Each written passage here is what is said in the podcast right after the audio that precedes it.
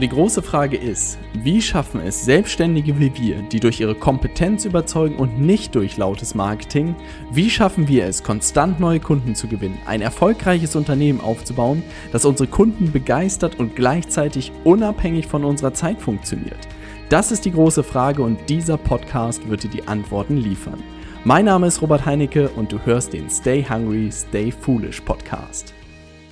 Heute wird es lustig, denn heute spreche ich darüber, warum ich keine Rolex trage.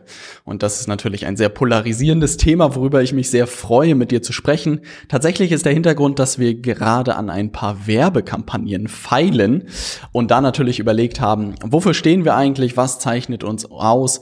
Und dieses Thema Materialismus, Statussymbole ist tatsächlich irgendwie das Gegenteil von mir und meinem Team. Und insofern dachte ich mir, erkläre ich dir mal so ein bisschen dahinter, was unsere Werte sind, was unsere Philosophie ist, was wirklich mir am Ende ähm, wichtig ist, was mich vorantreibt und ob es vielleicht auch eine Welt hinter einem Porsche, einer Rolex und einem Penthouse gibt, was danach vielleicht sogar kommt.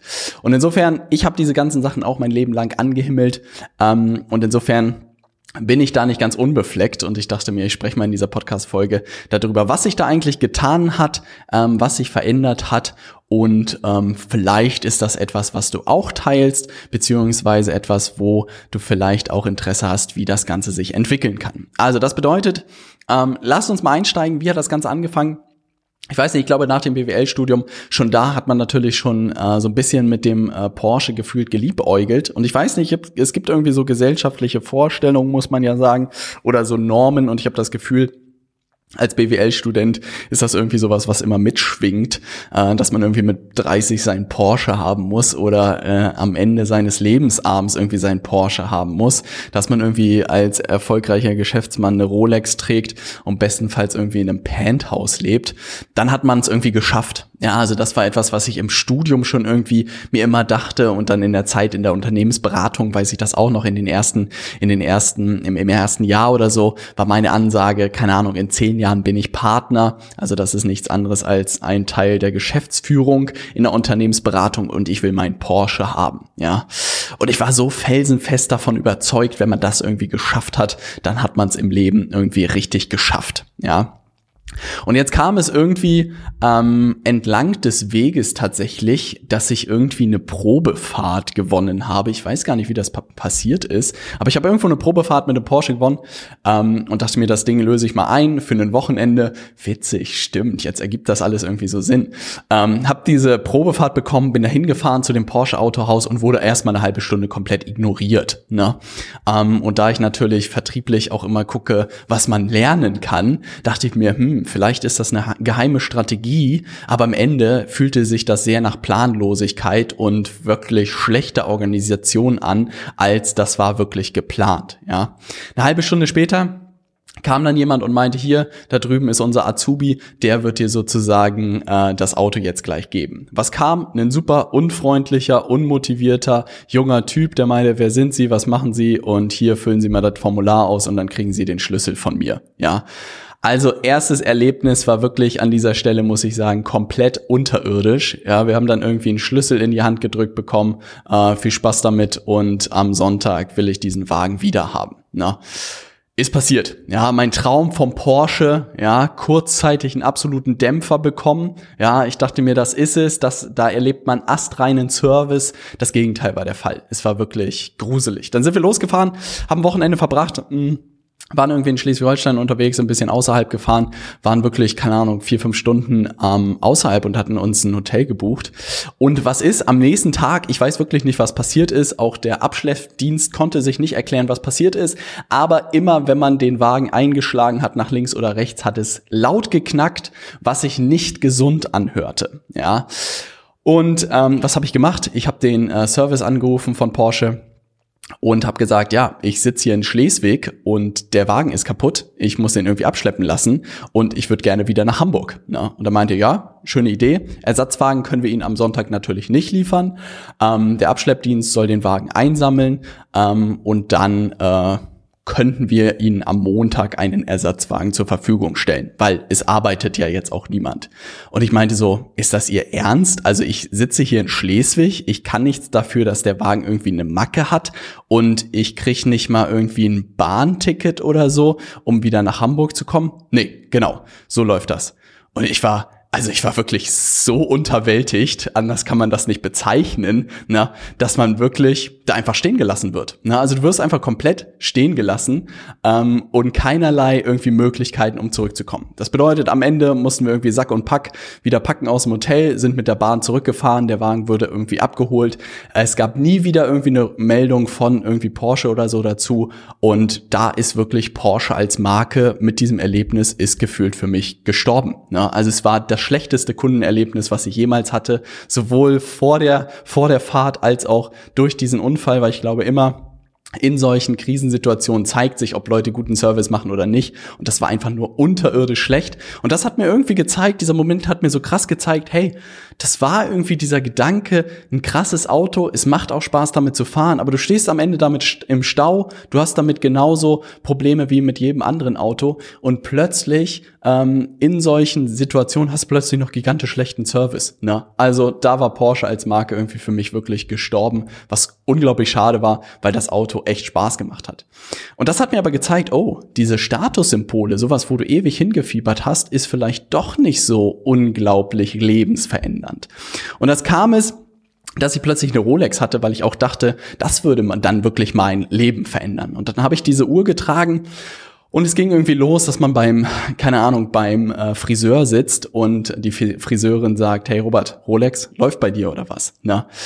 Und man plötzlich in die Richtung kam, dass man irgendwie gemerkt hat, hm, das ist irgendwie kein gutes Gefühl, mit irgendwie solchen Statussymbolen irgendwie anzuecken. Natürlich könnte man jetzt irgendwie sagen, ja, ähm, das muss man irgendwie aushalten und damit cool sein, aber es war kein schönes Gefühl, weil ich auch in meinem Lebensweg immer wieder gemerkt habe, dass man mit solchen Symbolen auch wirklich anderen Leuten vor den Kopf stoßen kann und wirklich wenig dadurch gewinnt und gefühlt Deutschland irgendwie wirklich eine krasse Neidgesellschaft ist, dass man eigentlich durch solche Sachen am Ende fast nur verliert. Na. Und dann hatte ich plötzlich diese Sachen, diese Rolex, der Porsche, ja, das Penthouse, diese ganzen Sachen, nach denen ich geeifert habe. Und witzigerweise habe ich dann noch ein, drei Monate in einem Penthouse in, in Hamburg gelebt, ja, und musste ganz schnell feststellen, dass das auch gruselig ist. Und habe das irgendwie ganze begraben. Ja, ein Porsche steht auch im Stau eine Rolex zeigt auch nur die Uhr an und ein Penthouse ist im Sommer auch nur schweineheiß und ansonsten ist es auch nur eine Wohnung, wo man schlafen kann. Und plötzlich waren diese ganzen Sachen sind irgendwie in meinem Kopf zerbrochen, ja, und ich gemerkt habe, krass, und dann kam immer mehr so diese Frage, nachdem diese Sachen ich die alle mal ausprobiert habe, und ich glaube, das ist auch immens wichtig, diese Sachen mal für sich selbst auszuprobieren und zu merken, dass es irgendwie überhaupt keinen Unterschied macht, war so die Frage, arbeitest du für den Status und die Anerkennung von anderen oder arbeitest du am Ende irgendwie für deinen eigenen Erfolg? Na, und gibt es irgendwie was danach? Was kommt danach? Was ist, sei es man, man ist auch riesige Porsche-Fan, man feiert seine Rolex wie sonst was und das Penthouse ist auch irgendwie cool. Gibt es irgendwas danach? Ja, weil wenn du diese ganzen materialistischen Sachen hast, dann weißt du vielleicht auch selber, das hält meistens irgendwie nicht mal einen Tag, diese Freude, und dann ist es irgendwie schon wieder Alltag. Was motiviert einen danach, wenn man das irgendwie hat, ne, beziehungsweise das hat? Und diese Frage habe ich mir immer wieder gestellt. Und was ich beobachtet habe, und das ist auch das, was ich in der letzten Podcast-Folge so ein bisschen angesprochen habe, ist eigentlich dieser Gedanke von Bob Iger, The Relentless Pursuit of Perfection. Dass ich immer mehr gemerkt habe, dass mir unglaublich viel Spaß macht, geile Arbeit für meine Kunden zu machen und dass ich wirklich die Ergebnisse meiner Kunden mehr gefeiert habe als meine eigenen Ergebnisse. Und wirklich, das ist mittlerweile meine Philosophie, mein Mantra gefühlt, dass ich mir jeden Tage mehr Gedanken über die Ergebnisse meiner Kunden mache als über meine eigenen. Und ich glaube, das ist so ein massiver Unterschied, dass klar kann man für diese Statussymbole arbeiten und allen Leuten zeigen, wie cool man ist, oder man ist wirklich im Hintergrund vielleicht ein bisschen mehr und arbeitet an den Erfolgen seiner Kunden, weil das mir persönlich einfach viel, viel mehr Befriedigung gibt, als allen anderen zu zeigen, wie cool ich bin, dass ich jetzt einen Porsche habe und eine Rolex trage. Und das war die eine Sache. Wirklich dieser Gedanke, das Ganze, was du tust, Robert, geht eigentlich über dich hinaus. Ja, also das, was du aufgebaut hast, funktioniert irgendwie. Aber jetzt hilf wirklich deinen Kunden jeden Tag verdammt gut, so gut wie du bist, das Gleiche für sich möglich zu machen. Und die zweite Sache, die mich wirklich extrem motiviert hat, war das Thema, sich selbst zu überwinden, Grenzen zu überwinden. Das bedeutet sowas wie Paragliding. Das bedeutet sowas wie ein Fallschirmsprung. Das bedeutet sowas wie 84 Kilometer oder zwei Marathons in zwei Tagen zu laufen. Solche Sachen, mich selbst irgendwie zu schlagen, motiviert mich heute viel, viel mehr als diese materialistischen Sachen, weil ich irgendwie gegen mich selbst kämpfe und nicht mehr darum, dass andere Leute sagen, hey Robert, was bist du für ein toller Hecht? Ne? Und zwei andere Sachen sind eigentlich, die so ein bisschen zusammengehen, ist das Thema Arbeitsplätze zu schaffen. Das ist etwas, worüber ich unglaublich stolz bin, beziehungsweise, um es ein bisschen anders auszudrücken, Verantwortung zu übernehmen. Das ist etwas, worüber ich mich extrem freue und was AC aus meinem Team auch sehr schön gesagt hat, jetzt gerade in den Corona-Zeiten. Robert, Erzähl das anderen Unternehmern, dass Mitarbeiter nicht etwas ist, was man bei der erstmöglichen Krise irgendwie aus dem Unternehmen schmeißt, sondern dass man als Geschäftsführerin, als Geschäftsführer Verantwortung übernimmt und jeden Mitarbeiter überspitzt wie ein Teil seines, seines Clans oder seines Teams zu sehen und wirklich Verantwortung zu übernehmen, diese Leute auch so gut wie möglich durch die Krise zu bringen. Und das ist tatsächlich etwas, was ich auch an jeden da draußen appellieren möchte. Übernimm diese Verantwortung und überleg dir, wie kannst du wirklich deine Mitarbeiter durch solche Zeiten genauso bringen wie dich und nicht sozusagen die Leute von Bord zu schmeißen und dann zu sagen, hey, mach mir die Sinnflut, Hauptsache ich komme irgendwie gut durch. Und natürlich kann man das immer sagen, man muss irgendwie immer erstmal sich selbst helfen, um anderen helfen zu können. Aber ich behaupte wirklich als Leader im Sinne von eines Anführers sozusagen ist es die Aufgabe auch genauso Verantwortung für seine Mitarbeiter zu übernehmen wie für sich selbst. Und das ist etwas, was ich wirklich aus diesen ganzen Sachen irgendwie gelernt habe. Witzigerweise, diese Porsche-Anekdote ist mir gerade entlang des Weges wieder eingefallen, was das für ein schreckliches Erlebnis war.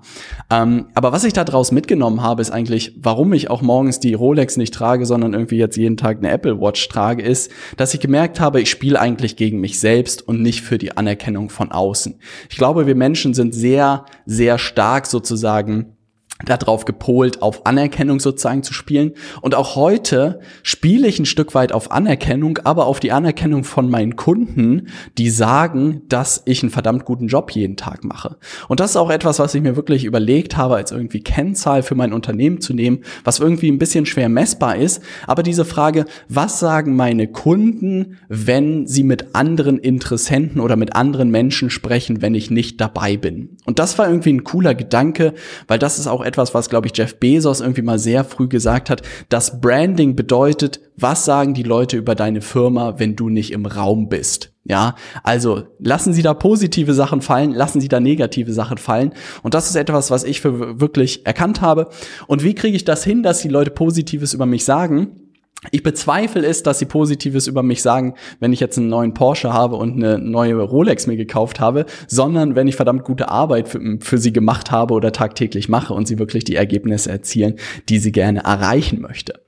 Und das bedeutet, eigentlich geht es wirklich darum, die beste Version von sich selbst zu werden ähm, und irgendwie nicht diese Unsicherheiten überspielen zu müssen. Weil warum funktionieren Statussymbole so verdammt gut? Warum gibt es Gucci? Warum gibt es Louis Vuitton? Warum gibt es Prada? Warum gibt es Porsche? Warum gibt es Lamborghini? Warum gibt es Ferrari?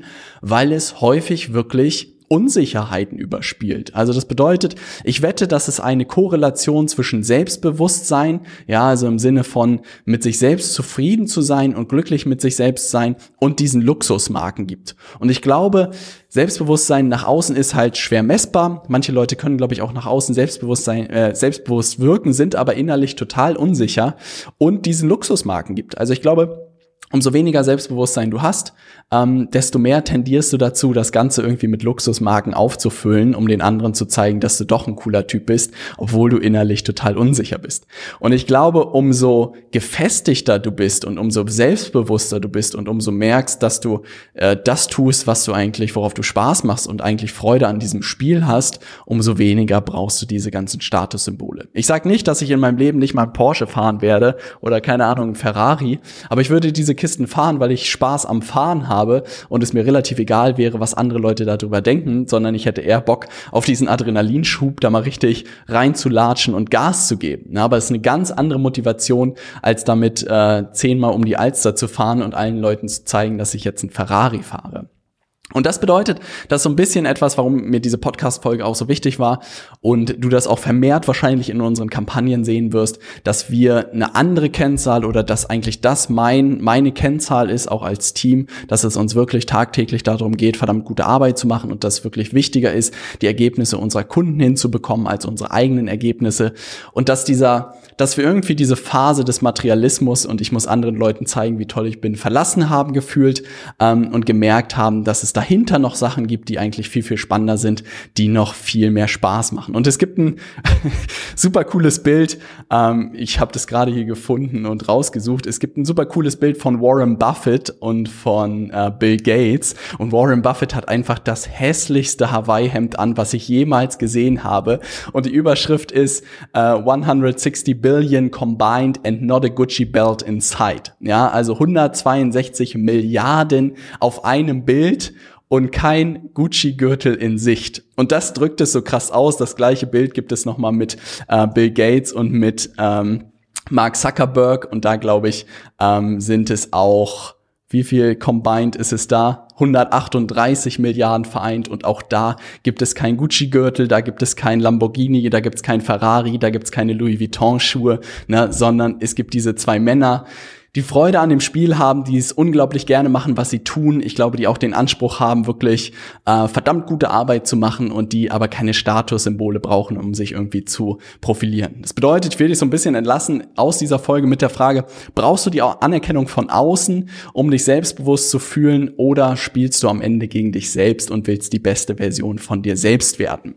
Ich glaube für mich persönlich, äh, ich musste diese ganzen Sachen irgendwie für mich ausprobieren musste merken, dass sie keinen Unterschied machen und habe dann wirklich gemerkt, dass mich ganz andere Sachen irgendwie triggern, dass ganz andere Sachen mich motivieren und dieser Gedanke, was sagen Kunden über die Zusammenarbeit mit uns, wenn wir nicht im Raum sind, hat mich viel mehr getriggert, da einen coolen Job zu machen, dass sie sagen, krass, so eine Zusammenarbeit habe ich wirklich noch nicht erlebt. Das motiviert mich viel, viel mehr und ist auch eine Form der Anerkennung, aber eine ganz andere Form der Anerkennung.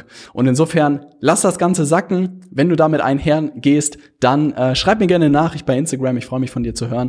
Und dann sehen wir uns in der Podcast-Folge 274, wo es darum geht, mit Leichtigkeit ein eigenes Team führen. Ja, mein guter Freund Sascha Boampong vom Digitalen Nomaden Podcast oder ehemaligen Digitalen Nomaden Podcast war neulich hier zu Besuch für ein eintägiges Praktikum und wollte hier mal reinschnuppern, was wir so treiben und hat gefragt, hey Robert, wie führst du deine Mitarbeiter? Ja, also was ist da dein Konzept? Und da musste ich aus der Hüfte geschossen was äh, ihm sagen und habe das Ganze aber noch mal ein bisschen sacken lassen und habe jetzt hier fünf super Tipps entwickelt, wie man wirklich sein Team gut führen kann, was gut für mich funktioniert hat. Und das werde ich dir in der nächsten Podcast-Folge verraten. Keep pushing. Viele Grüße aus Hamburg. Dein Robert.